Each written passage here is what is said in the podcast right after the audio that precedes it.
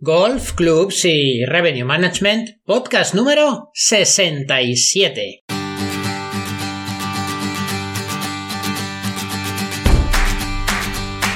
Hola amigos, soy Daniel Asís y os doy la bienvenida a una emisión más de nuestros podcasts.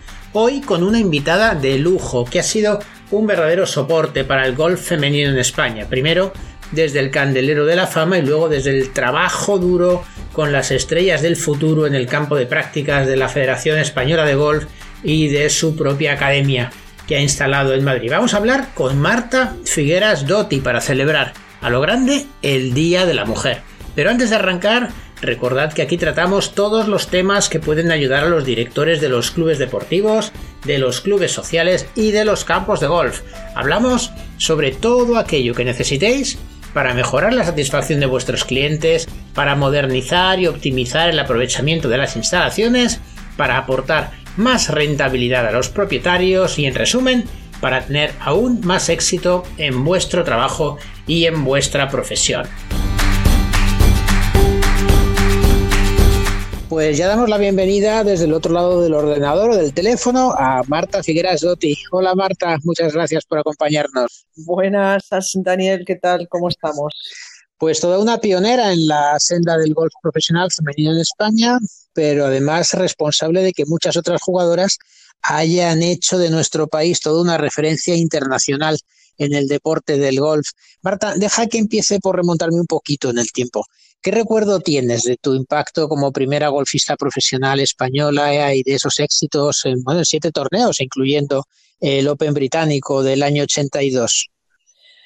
Pues la verdad es que te diré que tampoco tengo muchos recuerdos porque creo que era bastante inconsciente al respecto. Eh, sí, que, sí que sabía que fui la primera mujer profesional que jugaba en los circuitos. Sí que bueno, era consciente un poco de, lo que estaba haciendo o, de la primera que me fui a Estados Unidos con una beca allí en, una universidad americana, eh, la primera que ganó, pero bueno, claro, porque era la única ¿no? que estaba jugando en, un en torneos profesionales, pero yo mm, realmente como que seguía un poco mi, curso, mi vida, mi camino y mm, realmente no empecé a darme cuenta más cuando quizás cuando volví, ¿no? Ya en el año 2001, cuando empecé a, trabajar aquí eh, de otra manera y a involucrarme en otros temas y empecé a darme cuenta de la, de la, influencia o del camino que había marcado para muchas otras que empezaron a irse cuando yo ya estaba allí en Estados Unidos ya me llamaban y me, pedían consejo de, qué universidades, qué sitios para ir, cómo pasarse a profesional, etcétera. Pero, pero no, no fui muy consciente durante muchos años, si te digo la verdad. Porque en aquella época erais todavía muy pocas, incluso una década después de que tú llegaras allí, todavía había pocas profesionales. Estaba Tania Bitbol, estaba Sonia Bunch, pero poco más, ¿no? Esa generación de las que te preguntaron por la universidad todavía van a tardar en llegar. Exacto, exacto. Aquellas que me preguntaron por la universidad todavía tardaron en llegar. Ni Tania ni Sonia fueron allí a la universidad y bueno, luego llegaron pues eso, tampoco fue Paula Martí o Raquel Carriedo, que ya fueron más tardías, ¿no? Pero la verdad es que sí, yo creo que sí quizá tuve mucha más influencia en, en las que vinieron detrás, ¿no? En, Carlota, en Azara, en Belén, en María Hernández, en todas estas que al final sí se, se fueron con becas como yo y de hecho yo las entrenaba en el equipo nacional y bueno, creo que les marqué un poco más el camino a, seguir. Y entonces ya después de casi 20 años compitiendo, te volcaste en la formación como entrenadora de los equipos de la Federación Española. ¿Quién tornó encontraste entonces? A ver, e, evidentemente, tanto el, shock cultural fue enorme cuando me fui allí, como el shock cultural fue enorme también cuando volví, ¿no? Porque claro, yo ya llevaba 24 años viviendo en Estados Unidos, compitiendo en el circuito americano y viviendo allí, ¿no? Y, tenía mi vida allí. Entonces, em, es cierto que tampoco lo busqué de esa manera, es verdad que pues gente como Emma Villacieros y como Cristina Marsans, que entonces era presidenta del comité femenino, me empujaron a volver un poco ¿no? y, a, coger ese puesto de entrenadora nacional de los equipos eh, femeninos. Luego, luego empecé ya enseguida a ser entrenadora de la Escuela Nacional Blume Y fue una transición, la verdad que buena, tuve mucha suerte, también es cierto en aquellos momentos, porque es verdad que cuando los atletas profesionales se retiran, pues deben pasar, por lo que hemos visto en muchas ocasiones, por momentos difíciles, ¿no? Pero yo tuve la, gran suerte, además, de, de, tener a mi entrenador de toda la vida, a mi profesor Pepito Gallardo, que seguía entrenando a los, a los equipos nacionales. Entonces, el tándem de él conmigo, bueno, él, él, enseñando como siempre ha enseñado muchísimo y con la experiencia mía de 20 años en el circuito, fue yo creo un equipo y, un, y una pareja muy, muy buena para, todas las jugadoras de aquella época. Y una pareja muy sólida, pues el efecto yo creo que ha sido muy positivo, ¿no? Han pasado muchísimas jugadoras, o por lo menos lo que es el golf femenino español, de tener una relevancia importante en el golf amateur femenino al golf profesional también, a tener una relevancia importante en el golf profesional. ¿Qué es lo que hicisteis allí? ¿Qué píldoras mágicas utilizasteis? Bueno, yo creo que píldoras mágicas no, no hay, ¿no? Yo creo que el, yo creía firmemente en, eh, en la experiencia que los, que los años en América en la universidad me dieron a mí. Es verdad que cuando yo llegué a la federación, la mente federativa, como si dijéramos, era de, no, no, no les animes a que se vayan a América porque nos vamos a quedar sin jugadoras, porque qué vamos a hacer en la Copa de la Reina o en este o en el de más allá. Y entonces, o sea, yo no podía mentirle a estas jugadoras, no podía engañarles y decirles que a mí me había dado la vida, ¿no? Que, que, que, era lo que mejor me había pasado. Aquel viaje al Mundial del 78 donde conocí el entrenador de, USC que me dio una beca, o sea, fue lo mejor que me pasó porque realmente fue duro, hubo muchos momentos duros, pero la experiencia que coges como jugadora, como persona, cómo te formas con la competitividad que hay en Estados Unidos, es que mm, es brutal y, deja, dejaba en ese momento a estos países europeos pues, pues, pues muy detrás. Entonces, pues yo les animaba, les animaba, contaba experiencias. Yo creo que que contar y transmitir todo lo que había experimentado y vivido allí durante los años de universidad y después con, durante los años de, de, circuito, ¿no? de competición, era muy motivante. Y, y bueno, y Pepito, obviamente, que ya lo, había, lo había vivido conmigo, porque viajaba conmigo, pues a lo mejor dos meses al año allí en Estados Unidos, pues también, eh, también les animaba, ¿no? Entonces yo creo que eso, tener un sueño y un, un objetivo en la vida para todas estas chicas, ¿no? Que a lo mejor empezaban de, muy jóvenes, porque es verdad que antes en la Blume pues venían con 13 y 14 años, como Azara, por ejemplo, eh, María Hernández, ¿no? Belén Mozo, que estuvo 5 o 6 años en la Blume, pues eso, eso les motivaba tremendamente y, y allí terminaron.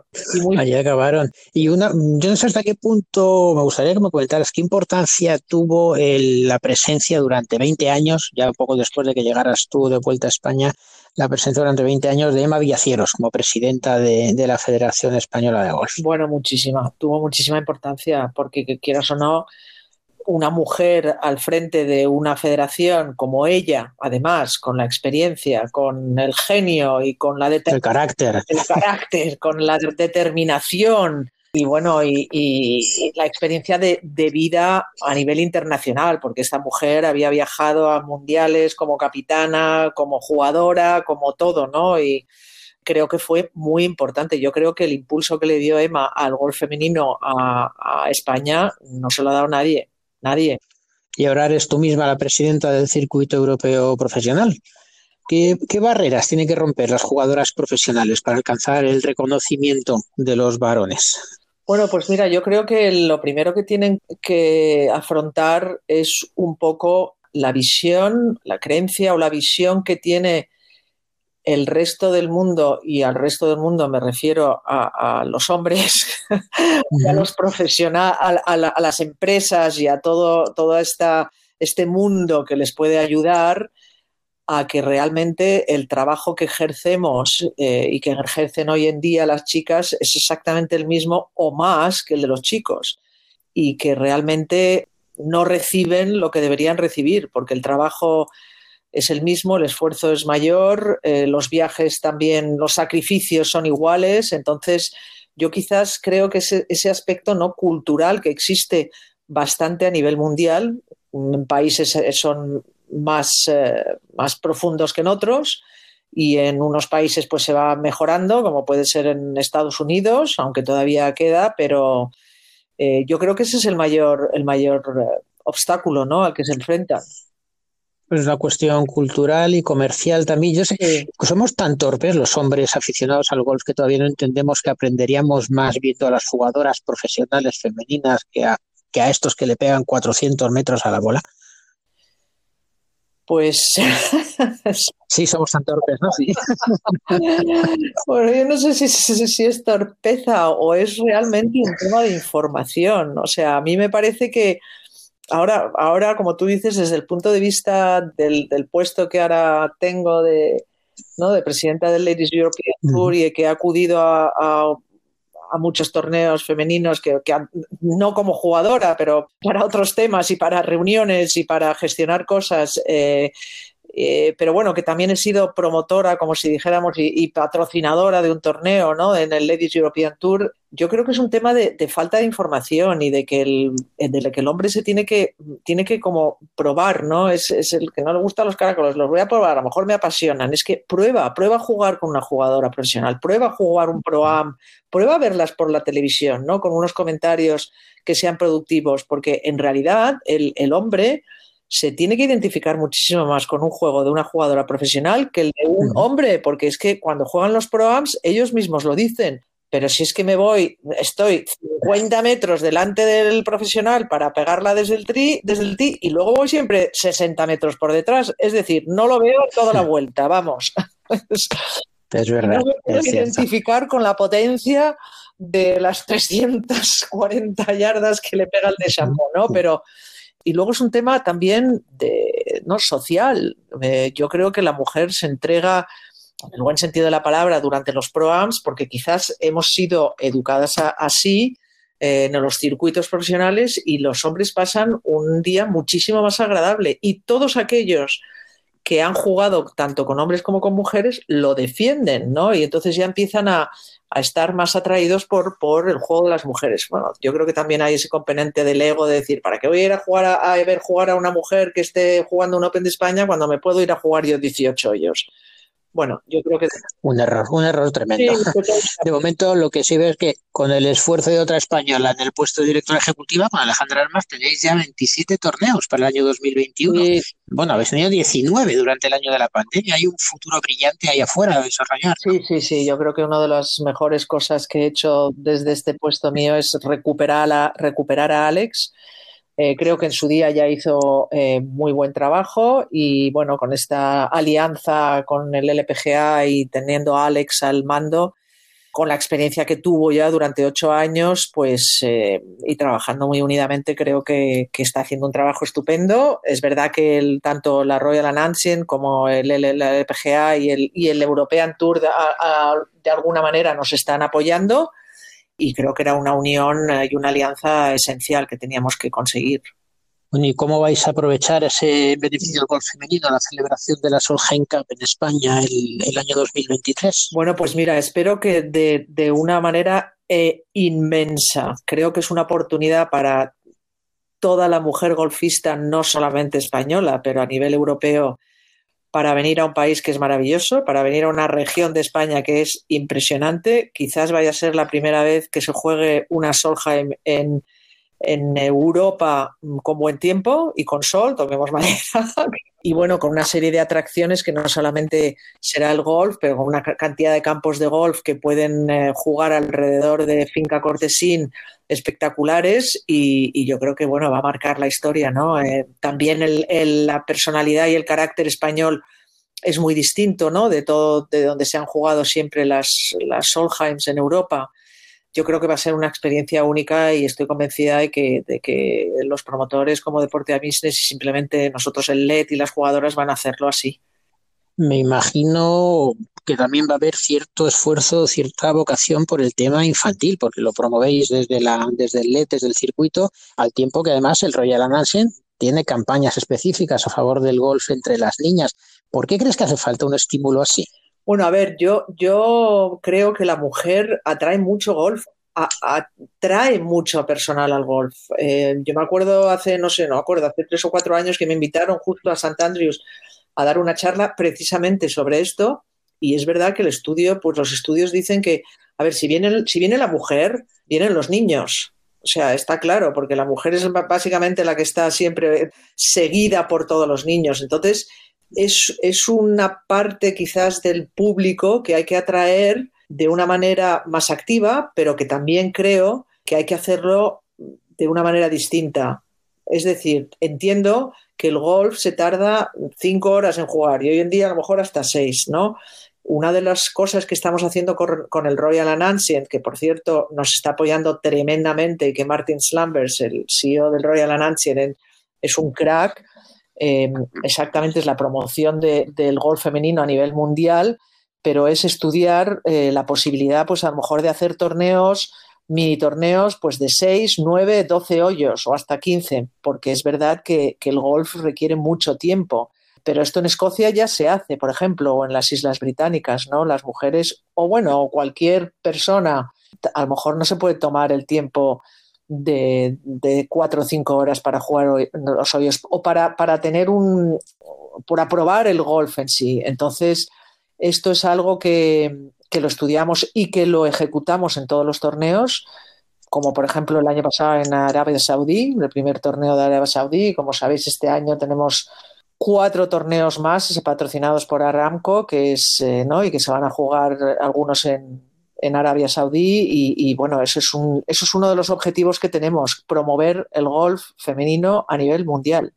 Sí, llama mucho la atención, incluso que muchos foros de, gestión, de gerencia de campos de golf, de propietarios de campos de golf, eh, se habla mucho de potenciar el golf dentro de este segmento de la población femenino, motivando, incentivando sus propios intereses, sus propias necesidades, necesidades casi a veces parece hasta incluso una necesidad para salvar el golf, es decir, no, no, tenemos que conseguir que vengan las mujeres a jugar al golf. Claro, claro, yo es que creo que, la mujer atrae a, muchas otras mujeres, a hombres y a niños, ¿no? Que al final, oye, es lo que queremos, ¿no? Para ver gente, atletas de alto nivel o jugadoras de alto nivel, como tenemos ahora en, España. Eh, tenemos que trabajar ese punto y a nivel de club mm, a tope, no solamente a nivel ya de juniors o, de seniors.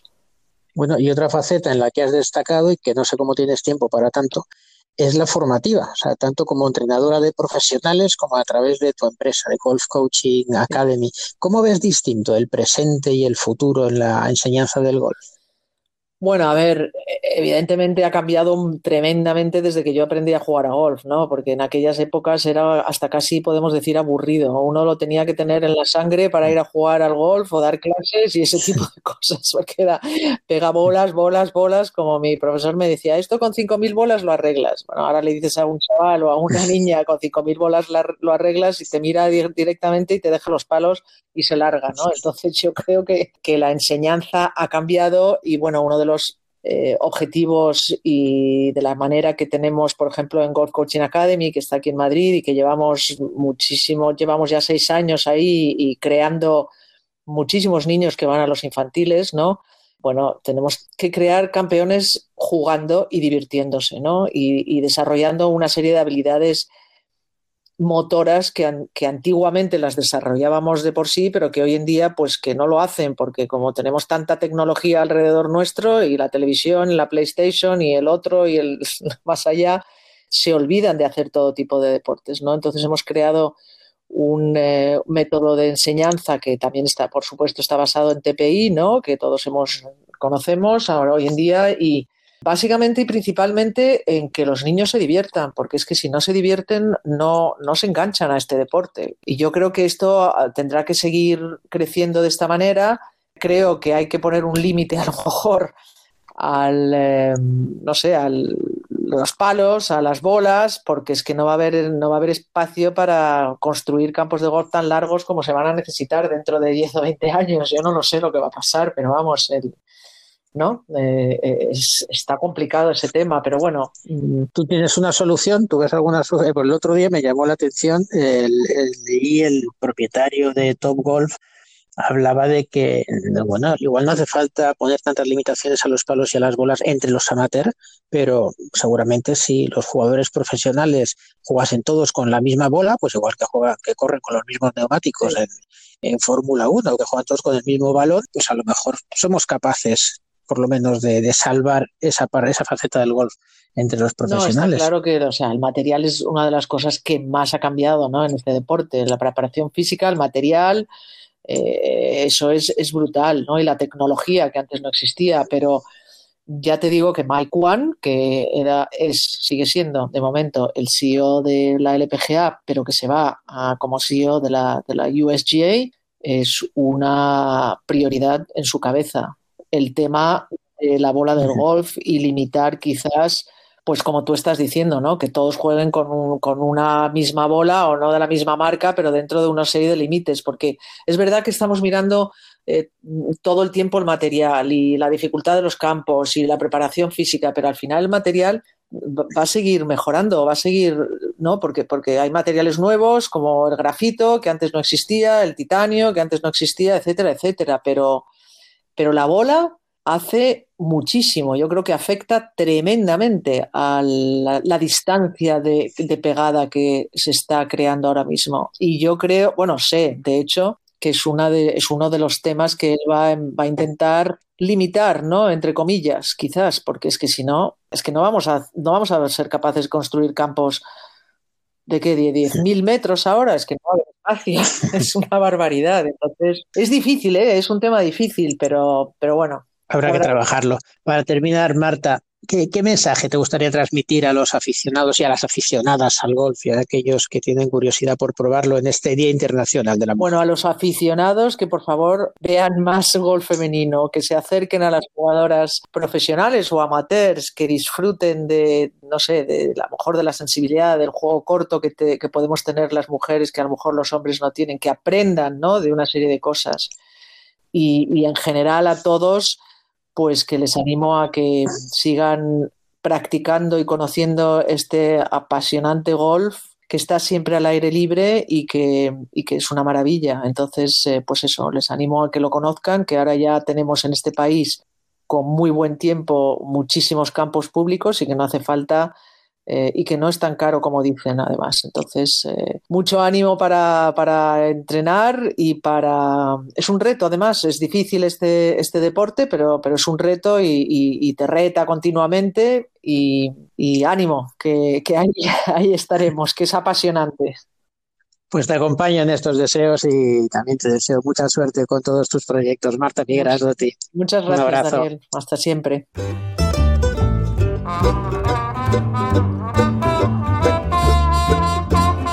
Pues esto ha sido todo por hoy. Muchísimas gracias a Marta Figueras Dotti en este día 8 de marzo, Día de la Mujer. Y muchas gracias a todos vosotros por escucharnos. Recordad que también os animamos a repasar los podcasts anteriores en los que podéis descubrir muchos consejos, muchas ideas interesantes y las recomendaciones muy útiles de los profesionales de la industria de los clubes y de los campos de golf que han compartido este micrófono. Insisto en pediros que nos hagáis llegar vuestras opiniones y vuestras dudas y también esos temas que os gustaría que tratemos en los próximos podcasts. Agradecemos mucho vuestras 5 estrellas en iTunes o las valoraciones positivas en Spotify y en iBox que nos ayudan a llegar a más profesionales de la industria del golf. Hasta el próximo episodio, os deseo un día muy feliz desde Golf, Clubs y Revenue Management.